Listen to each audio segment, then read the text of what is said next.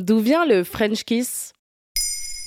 Merci d'avoir posé la question. La locution anglaise du French kiss signifie littéralement un baiser français. Mais pas n'importe quel baiser. Le French kiss désigne l'action d'embrasser quelqu'un, les lèvres ouvertes avec la langue.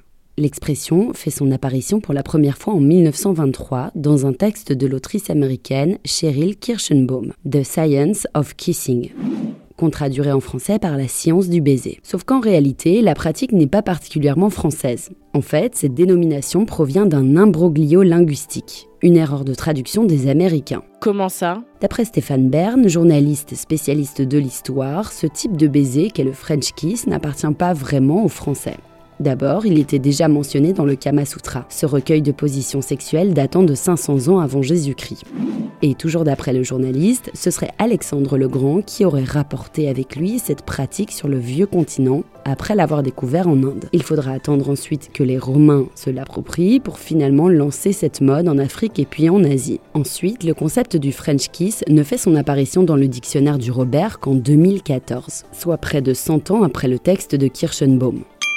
Cette date d'entrée tardive dans la lexicographie francophone montre bien que le terme French kiss n'était pas tellement usité en français. D'après le Robert, le baiser langoureux est défini par le fait d'embrasser avec la langue, de galocher.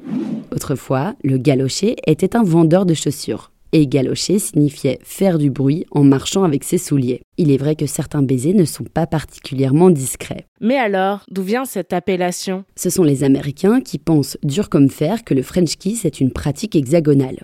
Cette croyance remonte au XVIIIe et XIXe siècle. À l'époque, les Américains sont de plus en plus nombreux à voyager en Europe. Bourgeois, les touristes aisés n'ont aucun mal à aborder les Français et les Françaises et même à s'en rapprocher. Les contacts sont faciles, explique Stéphane Bern. Pour ces Américains, embrasser signifiait épouser.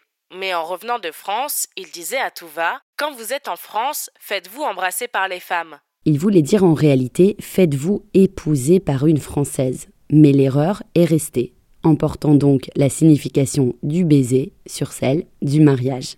Voilà d'où vient le French kiss. Maintenant, vous savez un épisode écrit et réalisé par Johanna Cincinnatis. Ce podcast est disponible sur toutes les plateformes audio. Et si cet épisode vous a plu, n'hésitez pas à laisser des commentaires ou des étoiles sur vos applis de podcast préférés.